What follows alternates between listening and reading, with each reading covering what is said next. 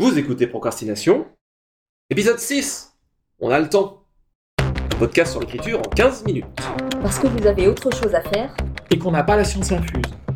Avec les voix de Mélanie Fazi. Laurent Jeunefort. et Lionel Debus.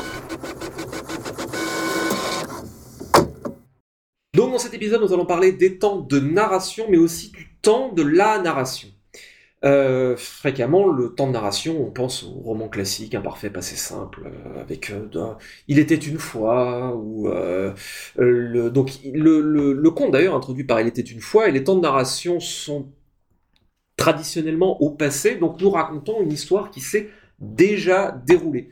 Mais ce n'est pas forcément. Donc ça veut dire que le temps du récit, le temps où l'histoire se déroule, n'est pas le même que le temps où l'histoire nous est racontée. On nous raconte quelque chose qui est déjà achevé.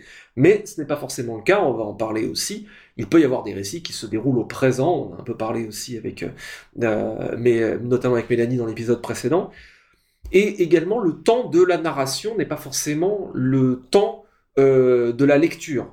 Une scène d'action va en général être narrée de façon plus lentement que euh, le que euh, l'action en elle-même. Euh, échanger un coup, ça se passe en une fraction de seconde, mais le temps de lire une phrase, euh, il peut déjà s'en être échangé 5, 15.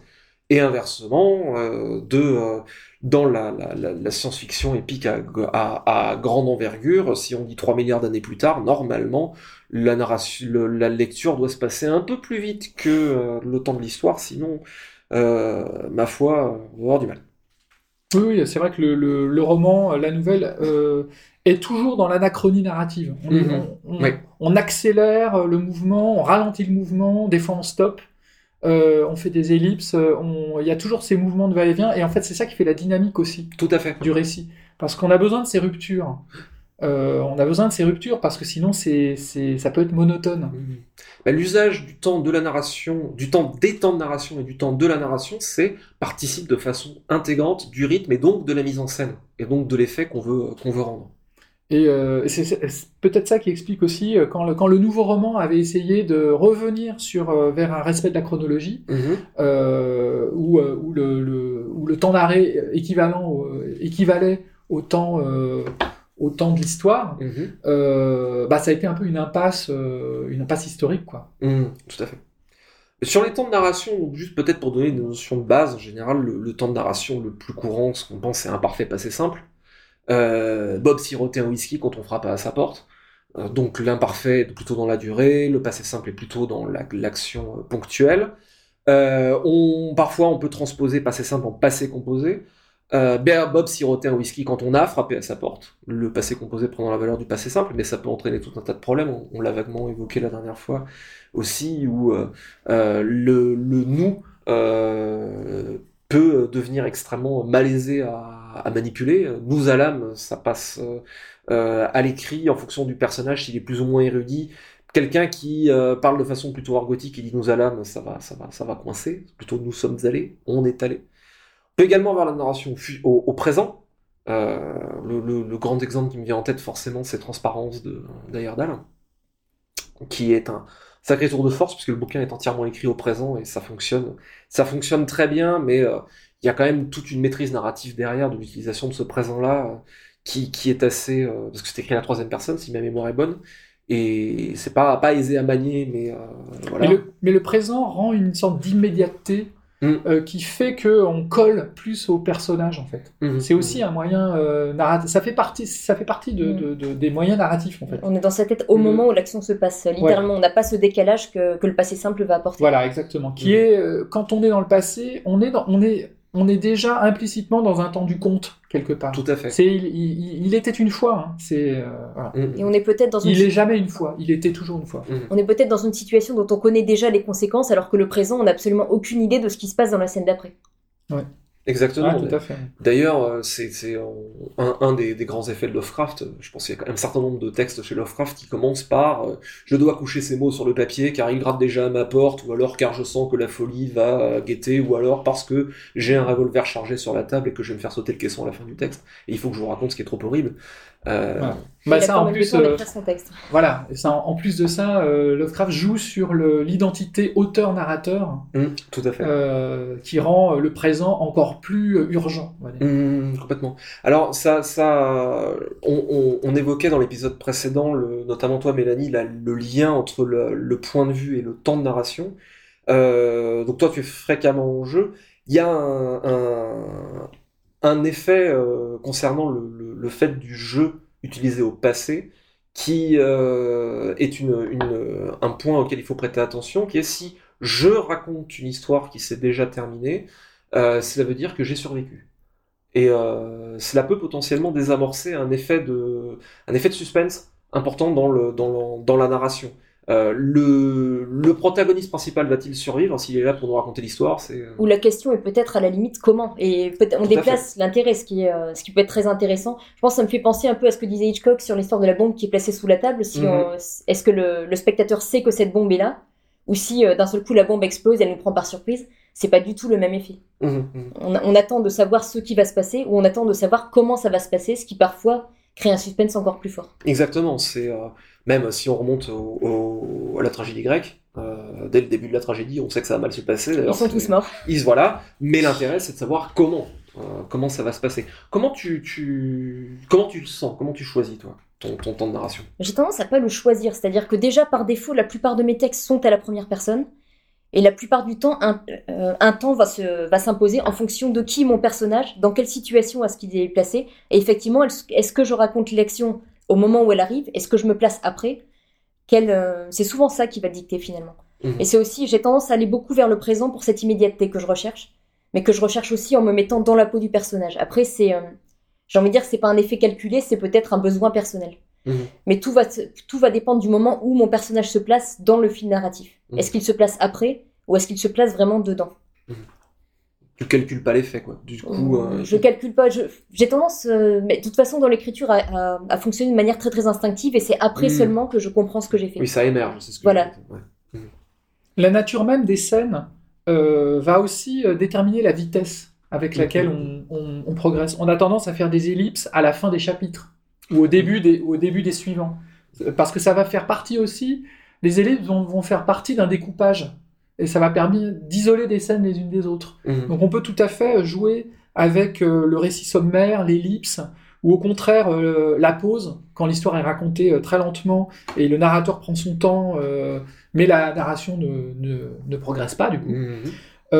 avec avec le, le, cœur des scènes où l'histoire peut être racontée simultanément, où le temps de l'histoire équivaut au temps de la scène. Mhm.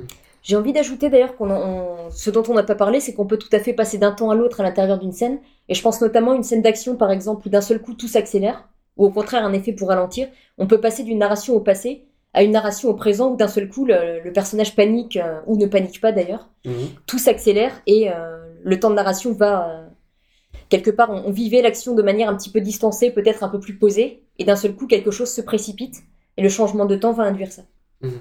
Mais, mais voilà. Mais euh, il y a, en fonction des auteurs, on peut avoir euh, une sorte de fréquence comme ça de, de des scènes rapides ou des, ou des récits sommaires. Et par exemple, chez Herbert, à partir du moment où euh, qu'il y a un récit lent, en fait, chez, dans, dans Dune, mm-hmm. ce sont des, des, des, récits qui sont soit, soit en pause, soit, en, soit où l'histoire est racontée simultanément donc euh, où, le, le, ce qui se passe dans la scène, c'est à peu près équivaut au, temps de lecture, parce que euh, dans chez Herbert, ça correspond à une vision du monde en même temps. Mmh, pour mmh. lui, à partir du moment où, euh, où les décisions ont été prises au cours de la scène, il n'y a pas besoin de les raconter dans l'action, et donc et donc les, les, y a pas de, il y a très peu de scènes d'action par exemple. Mmh, tout à fait. Alors vous avez, vous avez, vu ce qu'on a fait? On est passé du temps de narration au temps de la narration, parce que tout ça derrière, c'est des effets de mise en scène. Euh, quelle est la mise en scène que... Alors, soit, hein, comme dans ton cas, Mélanie, c'est un effet de mise en scène qui émerge à mesure de... D'ailleurs, c'est la même boîte de Pandore derrière, c'est-à-dire qu'on pourra, qu'on pourra aborder, planifier ou ne pas planifier, se jeter dans l'écriture ou pas, auteur, architecte ou, jardinier. Mais euh, derrière, il y a aussi la gestion du rythme de la narration en soi l'accélérer au moment de, de la scène d'action, ou bien euh, passer sous silence des ellipses, des choses qui sont pas forcément, voilà, genre 3 milliards d'années plus tard. Euh, Et puis, euh, et puis euh, ce dont on n'a pas parlé encore, c'est le, les, les, retours en arrière et les événements qui vont se produire, donc les, les, analepses et les prolepses, mhm.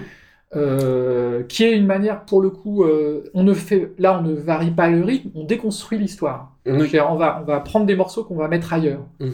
Et là, il y a des, des il y a des, des genres littéraires qui, sont, qui, qui se sont construits là-dessus. Une, une, intrigue policière euh, joue sur l'analepse, joue sur les retours en arrière, puisqu'on va essayer de reconstituer une énigme, donc euh, une suite d'événements qu'on ne connaît pas, qui se sont passés mais qu'on ne connaît pas, et donc on va essayer de reconstituer ce film. Mhm, tout à fait. Et ces, effets-là peuvent être prévus a priori euh, ou, donc être, être décidés a posteriori. La, la, gestion de ce rythme-là, donc je crois que Laurent avait une, une liste plus ou moins de techniques euh, temporelles euh, euh, que tu as plus ou moins déjà, déjà évoquées. Donc l'ellipse, tu disais Alors il y a le récit sommaire. Donc mhm. le récit sommaire, c'est par exemple la trilogie martienne de Kim Stanley Robinson, qui est du mhm. récit sommaire. Mhm. donc on est, on est, ça va résumer en fait. Ça va, ça va résumer l'histoire d'une certaine manière. là, on est où, le, où là l'histoire est racontée rapidement, ce qui donne un effet d'accélération dans, ces, dans les deux cas dans le cas de l'ellipse et du récit sommaire.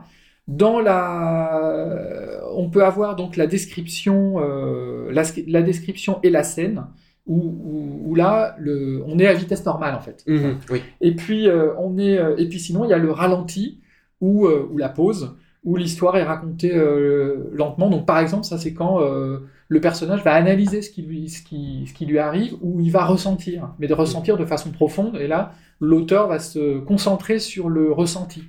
Et là, en général, ça fait, euh, du coup, ça va dilater le temps, hein, forcément. Et gérer cette temporalité est un des, premiers euh, et des façons les plus simples et d'une façon les plus fondamentales à la fois de gérer le rythme du récit, je pense. De, euh, le, ralentir à un bon moment pour laisser le, le, les, personnages souffler. Par exemple, après une scène d'action, si les personnages ont besoin de souffler et le lecteur aussi, euh, c'est pas forcément par le fait que les personnages vont à un moment se barricader dans une maison et discuter le bout de gras et se dire qu'est-ce qu'on va faire maintenant? Le, le, je pense le, le temps de la narration et la temporalité est aussi géré par la gestion de l'information. Euh, le, la quantité de, de, de détails qu'on va donner, mettons euh, la longue aussi tout simplement la longueur des phrases euh, va, va donner un peut-être va redonner organiquement et mécaniquement un temps de narration plus posé. Euh, alors que dans une poursuite en voiture, c'est pas le moment de repasser en revue euh, l'arbre généalogique euh, des personnages et leurs réflexions sur ce qu'ils ont mangé la veille. L'accélération du, rythme de la narration va aussi passer par la longueur des phrases, par le nombre de détails qui vont être donnés. et, ça émerge là aussi organiquement de, la gestion du, de, de l'information. Entre guillemets, c'est un défaut que j'ai souvent vu dans les textes de débutants, c'est de ne pas savoir euh, travailler sur cette variation du temps, et notamment d'avoir une scène d'action ou bien un personnage confronté à quelque chose de terrifiant et autre. Et à la limite, le personnage s'arrête et prend 10 minutes pour décrire ce qu'il nous voit. Mhm. Et j'ai eu des fois à apprendre justement en atelier d'écriture que non, à ce moment-là, on n'a pas le temps. À la limite, on revient après pour réfléchir, mais on ne s'arrête pas pour euh, décrire en entier le monstre qu'on a sous les yeux s'il est sur le point de nous dévorer. On revient sur ce que tu disais, euh, sur ce qu'on disait tout à l'heure, euh, sur aussi le fait que voilà, le personnage est véhicule. Donc à partir du moment où un choc par exemple va arriver, le personnage il se propulser dans la, le point de vue du personnage. Et donc on revient à ce que aussi notamment toi ce que tu disais sur le lien entre temps, temporalité et point de vue. Ce qui arrive au personnage est quelque chose de choquant, il n'a pas le temps de l'analyser. Donc se laisser guider par le personnage en tant que véhicule va nous donner les clés pour euh, mettre en scène cette action-là. Cette action-là, c'est qu'il est choqué, il n'a pas le temps d'analyser ou de réfléchir. Peut-être son premier réflexe, réflexe c'est de partir à toutes jambes, et il va peut-être analyser les choses a posteriori. Euh, ce qui, aussi, organiquement, nous donne un effet sur le lecteur, puisque euh, ce choc qu'il va ressentir, finalement, est peut-être plus, va peut-être créer plus d'impact sur le lecteur, parce que bah, on ne sait pas, justement, quelle est cette horreur qu'il va voir. C'est le fameux indicible cher à Lovecraft, euh, et peut-être que là, on a une boîte de Pandore, c'est gérer justement l'horreur et la surprise. Euh, un des, des, des, des, techniques les plus, euh, les plus, je sais plus, je crois que c'était King qui disait, euh, c'est peut-être pas lui, mais la, la, chose la plus terrifiante, c'est d'être un téléphone qui sonne au milieu de la nuit alors qu'il n'y a pas de raison. on ne sait pas. Ce qu'on craint, c'est ce qui va peut-être arriver derrière. Mais bon, ça nous entraînerait. Ça, ça, ça pourrait être Robert Bloch aussi. oui, oui, tout à fait. Pour terminer, une petite citation. Donc, merci Laurent. citation de Daniel Pénac, qui nous entraîne plus, ouvre, l'horizon sur les questions de temporalité. Le temps de lire, comme le temps d'aimer, dilate le temps de vivre. C'était Procrastination, merci de nous avoir suivis. Maintenant, assez procrastiné et allez écrire.